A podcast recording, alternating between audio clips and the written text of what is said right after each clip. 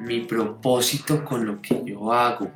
Te, diría que yo quiero ser un arriero del siglo XXI y, y, como arriero del siglo XXI quiero que más jóvenes puedan entrar a empleos y oportunidades. Creo que ese sería como el propósito de lo que, de lo que hago. Los arrieros eran personajes del entorno rural que se encargaban de transportar todo tipo de mercancías, bienes, animales y alimentos de un lugar a otro. Históricamente han sido un pilar fundamental para la creación de cultura y sociedad. Su ardua labor ha ido evolucionando al pasar de los años y Juan David Aristizábal ha decidido nombrarse como un arriero del siglo XXI, evolucionando y transformando este concepto tal como va avanzando la sociedad.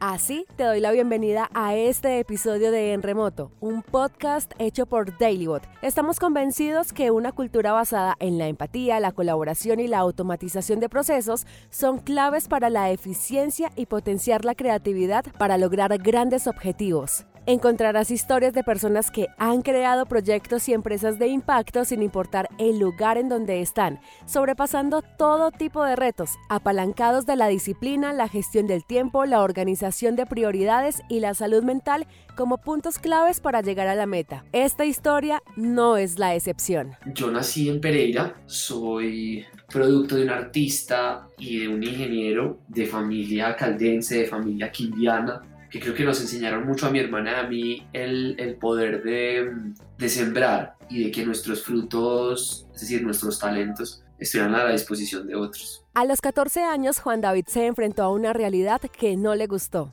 Su ciudad estaba cambiando y sentía que habían muchos cabos sueltos. Salir a la calle y ver la realidad de muchas personas en situación de abandono, pobreza, drogadicción y muchas otras problemáticas le causó una gran inconformidad. Para entonces vio una película que se llama Cadena de Favores. Con esta película se dio cuenta de su propósito. Él se ha dedicado a movilizar personas para que cambien el mundo. Suena muy ambicioso, ¿verdad?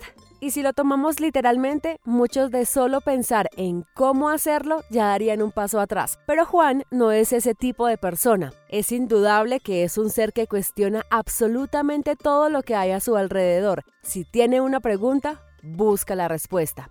Cuando habla, es apasionado, así que decidí preguntarle por sus pasiones y me di cuenta que por ahí no iba la cosa. Yo creo que, digamos, creo, creo que antes de hablar de pasión, uno debería estar buscando cómo desarrollar sus talentos. Y a veces eso implica eh, no necesariamente entusiasmo. Eh, creo que la pasión está sobrevalorada para hacer cambios en la vida. Yo creo que hay cosas, mucho de lo que yo hago en el día a día, a mí no me gusta hacerlo, pero igual lo hago. Y yo creo que tiene que ver porque me identifique un problema. ¿Cuál es el problema que quiero resolver? Y a partir de ese problema, pues he buscado que se haga sostenible la forma de solucionarlo. Entonces, no se trata de tener una pasión, sino de identificar nuestros talentos, sobre todo ponerlos en práctica. Pero, ¿realmente ¿Cómo puedo saber cuál es mi talento? Uno puede tener múltiples propósitos eh, y a veces uno no todo actividad o hobby lo tiene que convertir en actividad productiva.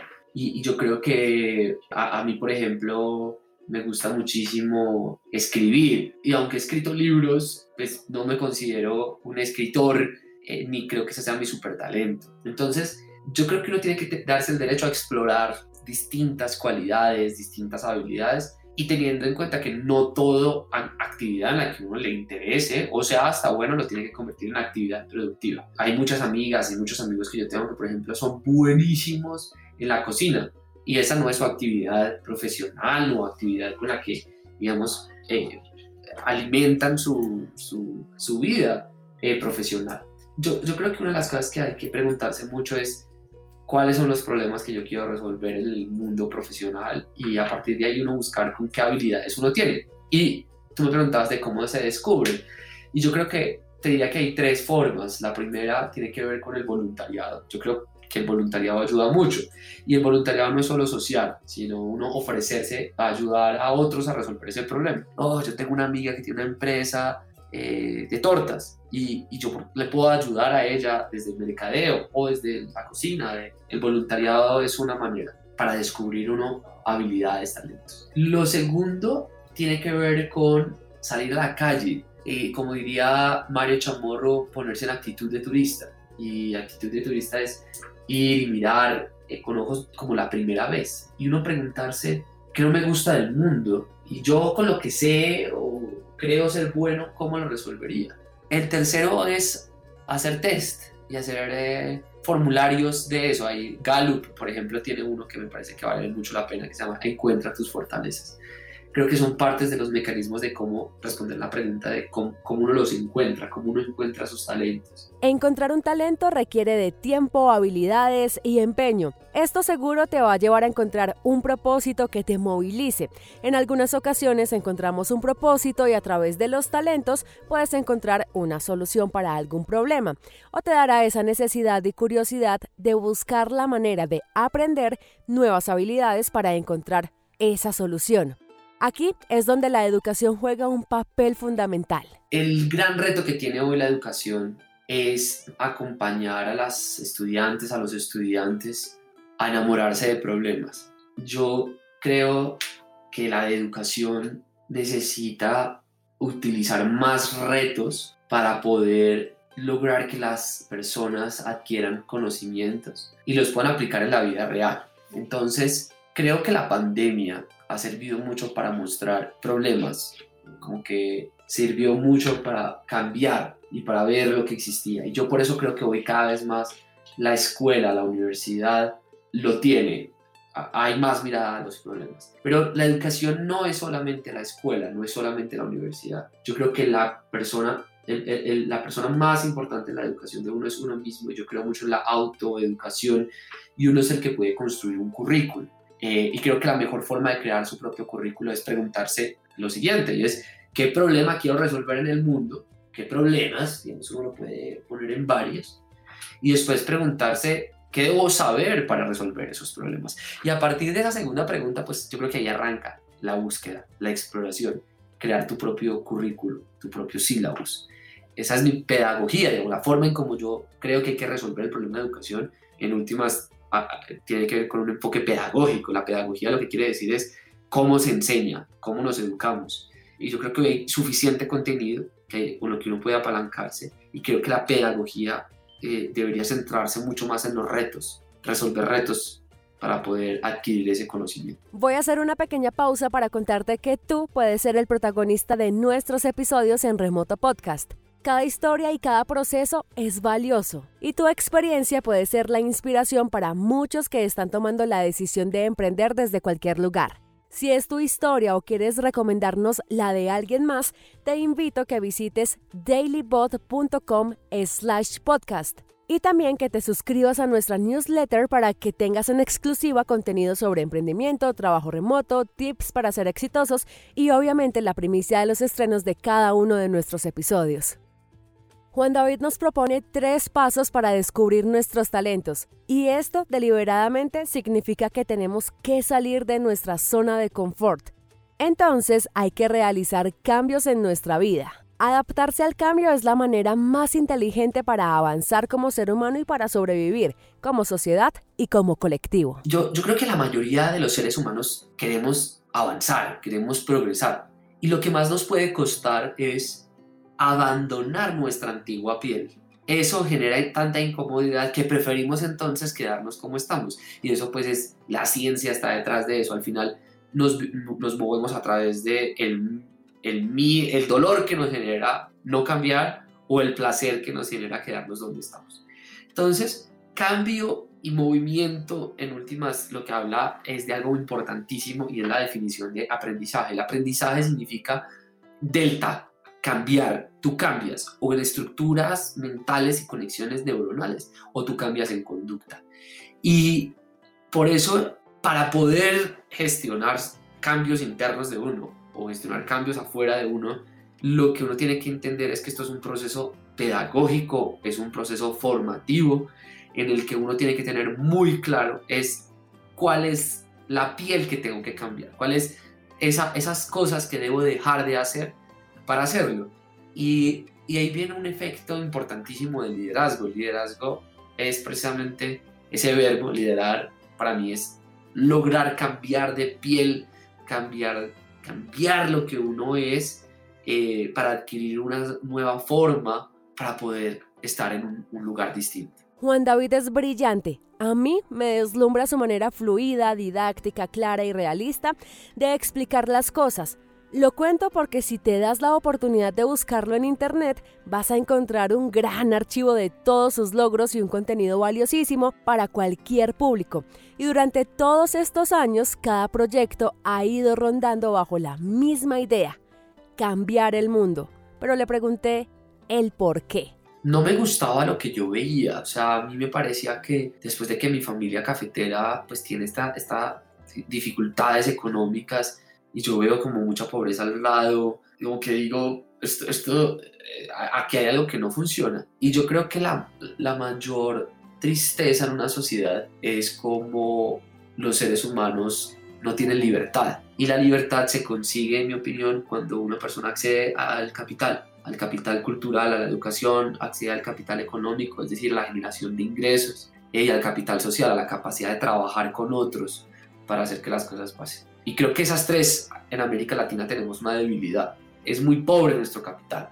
Las sociedades que más capital humano tienen, la gente tiene mayor libertad y la libertad les permite poder dedicarle tiempo a sus pasiones, a sus intereses. Laura, yo creo que el, el, punto esencial en esta sociedad es que necesitamos más personas gestionando cambios y liderazgo. Yo creo que la vía es por ahí, más, más mujeres y más hombres eh, líderes eh, que entusiasmen a otros. Y, yo creo que ese liderazgo implica que la gente haga reflexiones sobre sí mismas y sobre sus talentos. Y, yo creo que parte de, de, de, la gran ventaja de vivir en América Latina es que hay problemas, muchos problemas por resolver. Eh, entonces, pues cuando uno se da cuenta que hay problemas, pues busquemos cómo los resolvemos. En la cultura colombiana, los arrieros de antaño tenían unos rasgos comunes. Eran hombres rudos, recursivos e ingeniosos. El trabajo era el medio para mejorar la situación económica y para lograrlo tenían que enfrentarse a retos que les imponía cada territorio debían ser sumamente creativos y determinados para sobrepasarlos, y se encargaron de hacerlo lo mejor posible para conectar sus regiones con el resto del país. Creo que no se equivoca al denominarse un arriero del siglo XXI, excepto porque los arrieros del pasado eran rudos y Juan David es una persona encantadora. Entre sus propósitos está apostar en buscar gente buena, conectarla con un propósito y apoyarla. Él es un emprendedor social nato. No, no sé si, si nato, porque yo creo que al final el espíritu emprendedor es un espíritu humano. O sea, el espíritu humano es un espíritu emprendedor. Los seres humanos estamos hechos para imaginar y después para crear cosas. Y la imaginación como la creatividad a veces se pierde y se va perdiendo gran parte por nuestro, por, por nuestro sistema educativo. Y creo yo que a mí me alimentaron esa imaginación, me alimentaron la creatividad. Entonces, yo creo que es, es, difícil pues de, decir que es nato, eh, digamos, si uno no estudia la, la, genética, creo yo que fue más alimentado que otra cosa, pues, no dicho que esa es mi creencia, pero puede, puede, ser que sí sea nato. Pero a veces cuando uno cree que las cosas son natas, pues le, le imposibilita la capacidad a otras personas de, que se vuelvan, ¿sí? Y, yo creo que eh, eh, todos los seres humanos tenemos el espíritu emprendedor, lo que hay que hacer es cultivar. Y yo cuando hablo, tú, tú me mencionas el emprendimiento social, yo creo que es un adjetivo más. Yo creo que me gusta ser emprendedor. Eh, pero antes, antes, de que, antes de emprendedor, yo creo que yo quiero ser un muy buen educador. Los arrieros son amantes de la libertad. Así como lo mencionó Juan hace unos minutos, esto lo mueve a asegurar cada paso que da a través de la estrategia y el uso consciente de sus talentos. Es un gran empresario, comunicador, escritor, pero él quiere ser un gran educador y estoy segura de que lo es. Hay algo que me llamó muchísimo la atención en sus videos y es que se enfoca en hablar de estudiar o trabajar para el futuro. Porque diría Andy Warhol, es porque vamos a, permanecer el resto de nuestras vidas en él. Creo que estudiar el futuro el futuro, hay una frase que, que, dice que el futuro ya está, pero no está distribuido para todos de la misma manera. Y ya hay bastantes señales de cómo va a ser el futuro. Y esas señales hay que oírlas para poder tomar mejores decisiones. frente a nuestra vida. Por ejemplo, América Latina se está envejeciendo y América Latina se puede volver un gran receptor de los mayores de 65. Y ahí hay un gran potencial para nosotros. Y eso significa, bueno, cómo nos estamos preparando en inglés, qué tanto inglés estamos aprendiendo, qué tanto estamos haciendo para crear emprendimientos en educación y entretenimiento para eso. Entonces, yo, yo creo que ahí, hay un, ahí, ahí está la respuesta. Es, es, nos permite adelantarnos a lo que viene. Pero, ¿cómo podemos leer el futuro? La prospectiva yo creo que es muy importante. La prospectiva es, eh, algunos lo llaman futurismo, pero al final es uno como se aprende y se vuelve muy buena o muy bueno oyendo señales. Ah, hay unos en Coursera, se recomiendo, varias clases sobre prospectiva y futurismo. La segunda tiene que ver con el pensamiento crítico, cómo entender un problema. Y la tercera, te diría, es todas las habilidades relacionadas con el hacer que las cosas pasen, cómo creamos. Y eso va desde habilidades socioemocionales, habilidades técnicas. Esa iniciativa de adelantarnos al futuro permitirá seguramente enfocar nuestros talentos a propósitos realizables a corto, mediano y posiblemente a largo plazo. Ir a la vanguardia del mundo actual requiere una habilidad de no quedarse esperando que las oportunidades lleguen, sino a buscarlas. Y si no existen, es el momento perfecto para crearlas. Mira, hay un estudio que reveló Fe Desarrollo, un centro de pensamiento económico en Colombia, súper interesante, que habla que, digamos, el reto va a estar en la capacidad de aprender a aprender y de desaprender y para eso, pues yo creo que una de las cosas que es interesantes de el futuro del trabajo es que cuando se le mete mucha creatividad a cualquier trabajo, eh, es lo menos automatizable. Y ahí es como el reto, si tu trabajo es súper automatizable, pilas, pilas, pilas, porque es donde más, más está en riesgo tu trabajo. Entonces, a este punto ya podemos seguir uniendo cabos, talento, propósito, habilidades y creatividad. Antes de seguir, si quieres darle una nueva perspectiva al concepto de creatividad, te invito a escuchar el episodio de Dani Granata en su primera parte, aunque la segunda parte también está súper recomendada, donde podrás encontrar una visión sobre por qué todos somos creativos. Lo puedes oír en tu plataforma favorita en nuestro canal de En Remoto. Así que, para Juan David, esto es la creatividad. Mira, la creatividad para mí yo la defino como la capacidad de hacer cosas, eh, crear entonces, arranco primero con la imaginación. Imaginar, uno imagina desde donde conoce. Y por eso es tan importante ver películas, leer cosas distintas, salir a la calle, ver, oír, sentir cosas distintas. Y cuando uno se imagina, pues también está alrededor de problemas y es, bueno, ¿yo cómo resolvería esto en un escenario ideal? Y esas dos preguntas le permiten a uno empezar a crear soluciones, a crear, a hacer, ¿sí? Creatividad, crear, hacer.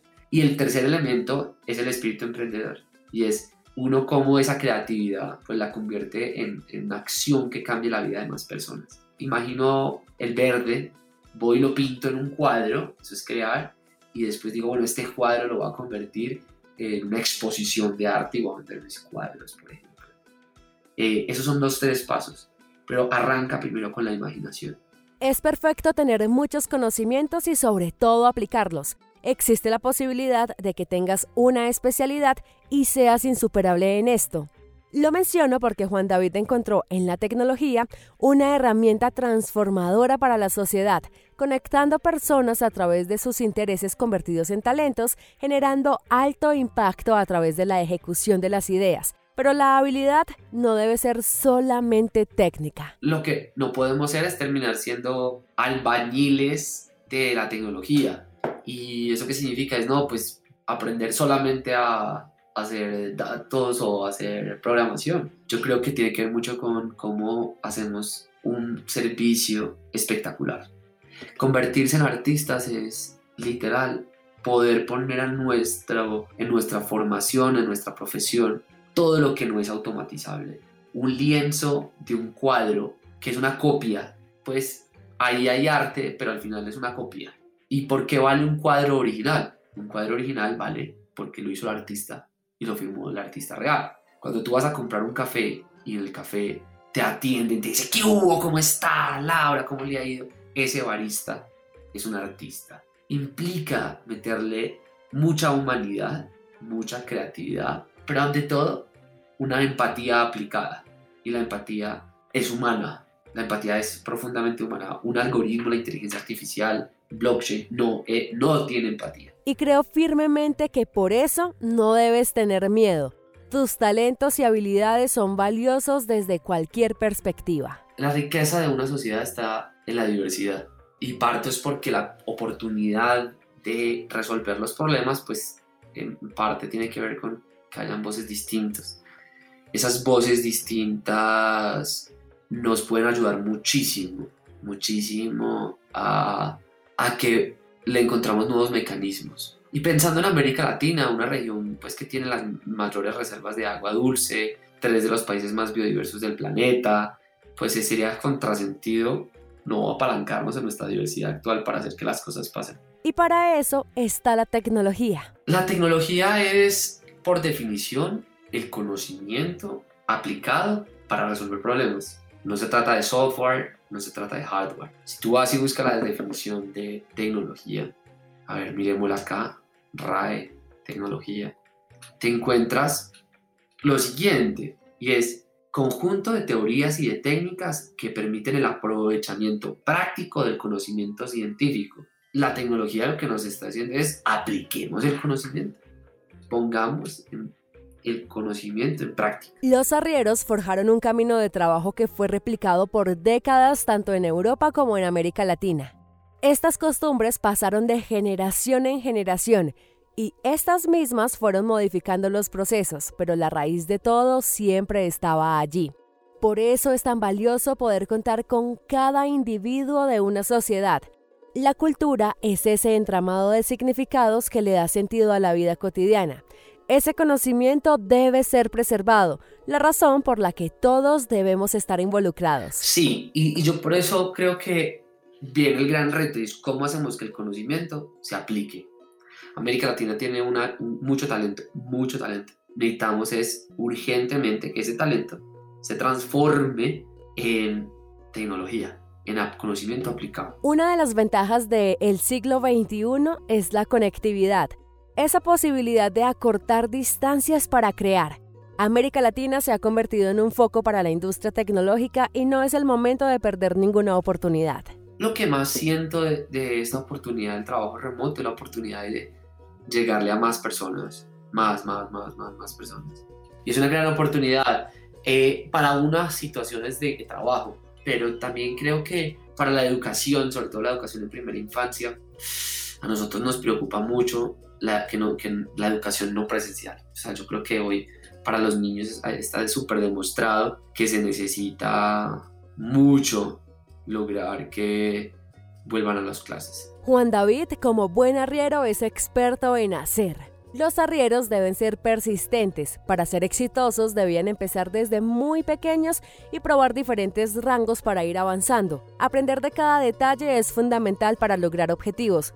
Por eso, él usa sus talentos a su favor y a favor de la sociedad. Yo, estoy dedicándole como tiempo a, dos cosas principalmente. Una, a mis clases eh, de liderazgo en el CESA, donde soy profesor, y a ProTalento. ProTalento es una organización que va a cumplir un año, o sea, nació en pandemia, y el objetivo que nosotros tenemos es hacer que jóvenes encuentren empleo en las industrias de tecnología. Y lo hacemos trabajando con las empresas, les construimos semilleros y buscamos a los jóvenes que estén interesados en esos semilleros para que puedan entrar a estas compañías. Hoy en día eh, estamos como superando todas nuestras expectativas en empleabilidad, los semilleros, los jóvenes están teniendo buenos salarios y, lo más interesante es ver que eh, creo que sí se puede solucionar el problema de desempleo juvenil siempre y cuando uno organice los distintos actores para poderlo hacer. En Protalento son 13 personas movilizándose para lograr que en los próximos 10 años 100.000 talentos latinoamericanos conviertan su conocimiento y talento en generación de ingresos estables y duraderos. Para lograrlo, Juan David es enfático al momento de implementar su propia cultura en este lugar. A mí me pasó que Protalento era como un sueño, una idea que yo tenía en la cabeza, pero por, por otras razones, porque estaba muy ocupado en otros proyectos no me había podido sentar a hacerlo. Y la pandemia me obligó a sentarme, a parar, a pensar. Y creo que sirvió mucho para eso. Mm, y, yo creo que fue difícil en el sentido de reorganizar un montón de cosas, abandonar cosas, cerrar ciclos y empezar uno nuevo, pero yo creo que era el mismo propósito que he tenido y que te contaba, y es al final uno como se vuelve un arriero del siglo XXI y cómo abre puertas para otros. Entonces fue, fue súper retador y lo que dice sobre América Latina es muy cierto porque América Latina tiene todo el potencial de, de, digamos, a través del talento volverse un jugador de clase mundial. Eh, es con el talento. Creo que hay una oportunidad gigante. Pero, pero una cosa que creo que es clave es que se necesita las artes. O sea, esto, esto no puede ser solo eh, gente desarrollando software o gente matemática o gente ingeniera o ingenieros. Yo creo que se necesitan de todos los tipos de talentos para tener una sociedad supremamente rica y diversa. Y creo que seguramente el ProTalento va a estar apoyando talentos de otro tipo en, el futuro, porque cuando uno encuentra talento potencial hay que llevarlo a, al siguiente nivel. Muchos emprendimientos nacieron en pandemia. Encontraron que en definitiva se es posible crear y ser exitosos desde cualquier lugar. Es bien particular. Yo creo que hay momentos en los que uno se tiene que encontrar con la gente para crear cosas. Y lo segundo es que hay que establecer cuáles son esos espacios y no creer que siempre hay que vernos físicamente para crear algo, mm, pero si se puede verlo físico para crear cosas puntuales también. Y yo creo que una de las cosas que ahorita estamos aprendiendo a manejar por ejemplo, los correos electrónicos. Es, mira, hay cosas que se pueden hacer por correo no con una reunión, hay otras cosas que sí son de reunión y creo que estamos creando como ese protocolo, eh, aprendiendo las mejores prácticas para hacerlo. Hago una pausa en nuestra historia para contarte que la tecnología puede acompañarte en la creación y la ejecución de tus ideas. En esta ocasión te hablaré de Dailywood una herramienta con la que puedes gestionar tus equipos de una manera fácil, rápida y eficiente. Pero, ¿cómo es eso? En Dailybot puedes encontrar una manera de comunicarte con tu equipo de trabajo a través de stand-ups puntuales. No importa el tamaño de tu equipo, puede ser un equipo grande o un equipo pequeño. Podrás ahorrar ese tiempo de reuniones innecesarias llevando un control sobre procesos, retrasos, la salud mental de tus colaboradores, comunidad y todo lo que se te ocurra para gestionar tus equipos en remoto. Tener equipos distribuidos y crear lazos entre todos los miembros será un factor determinante. Con DailyBot puedes hacer ese seguimiento puntual a través de esas preguntas en los stand-ups que puedes configurar para que te guíen y puedas optimizar los procesos y hacer todo más productivo, recompensando por ejemplo a través de kudos a los miembros de tu equipo. Pero si quieres saber más, ingresa a dailybot.com y empieza tu prueba. Así que tantos años de emprendimiento social permiten tener una nueva visión de creación de cultura. En cada caso será diferente y no hay mejor manera de motivar a tu equipo que siendo un líder ejemplar. La razón más importante de liderazgo, o sea, yo creo que el objetivo de liderar es movilizar a la gente a afrontar retos complejos y difíciles y salir exitoso en el intento. Y creo que hay varias cosas. La primera es conversar y escuchar muy bien y la segunda teniendo conversaciones difíciles. Cuando uno tiene esas dos puede, puede, hacerlo mucho mejor. Un emprendimiento social requiere equipos con características particulares. Yo creo que mucha complementariedad. Dos, que estemos en coincidamos como en unos principios. Tres, que haya transparencia para conversar las cosas difíciles. Y se necesitan algunas habilidades. Te diría que la, la capacidad, yo creo que el pensamiento crítico es muy importante y pongámosle pensamiento crítico creativo. Es decir, es como lograr entender un problema y presentar una solución para que las cosas pasen. Para ser arriero hay que ser persistente, ya lo había dicho anteriormente. Se debe saber soportar diferentes retos para lograr una recompensa a futuro. Le pedí esos consejos a Juan David para darte a ti al momento de emprender y esto pasó. Les diría que no oigan consejos. Esa sería como, ¿en qué sentido? En que es mejor pedir preguntas. Hágame preguntas. Porque la gente ya recorrió, mucha gente que recorrió el camino no la recorrió en las mismas circunstancias de uno, ni vio lo mismo que uno. Entonces, a mí cuando hay una emprendedora me dice, no, yo le quiero compartir de mi idea, de mi consejo, yo le digo, no, no, no. Consejo no, le te voy a hacer preguntas de lo que, que estás viviendo. Al final, quien toma la decisión, quien incluye, sería ese. Pero ya esto mismo que estoy diciendo es un consejo. Pero te diría es, más bien pidan preguntas, que les hagan preguntas. Ten muchas preguntas, entiende el problema que quieres resolver, sé creativo al momento de ejecutar, Mantén la curiosidad para poder pasar a la operación y que las cosas pasen, pero sobre todo, cree en tus ideas. Yo creo que hay que buscar un equilibrio entre proteger la idea, registrar la marca, si uno tiene como un escrito, registrarlo en derechos de autor. Pero imagínate que Cristóbal Colón no le hubiera contado la idea a la reina, pues decirle, oiga, yo quiero irme a conquistar una nueva tierra por miedo a que alguien le copiara la idea. No, además de que la tenía, fue y pidió la plata. Alguien lo pudo haber copiado, sí. Pero, pero creo que hace parte del proceso de creación compartir, si uno quiere reclutar, buscar gente, buscar plata para hacer las cosas. Los arrieros fueron los que a través de sus acciones forjaron una raza trabajadora, incansable, creadores de una identidad indiscutible llena de valentía y conocimientos. Por eso, este arriero del siglo XXI te cuenta cuáles libros puedes tener a la mano para seguir forjando tu camino. Sí, mira, hay, un libro que el autor se llama Avi Yorish, se llama Innovarás y se trata sobre cómo Israel le está sirviendo al mundo a través de la innovación. Y yo creo que es muy importante para entender como el potencial que tiene Colombia y América Latina frente a la innovación. El segundo es de una autora, la creadora de Acumen, y es el manifiesto, es un manifiesto para, para una revolución moral, se llama Manifiesto para una revolución moral de Jacqueline Nowards. Yo creo que es una apuesta de cómo creamos emprendimientos de alto impacto, pensando en el impacto social que se tiene.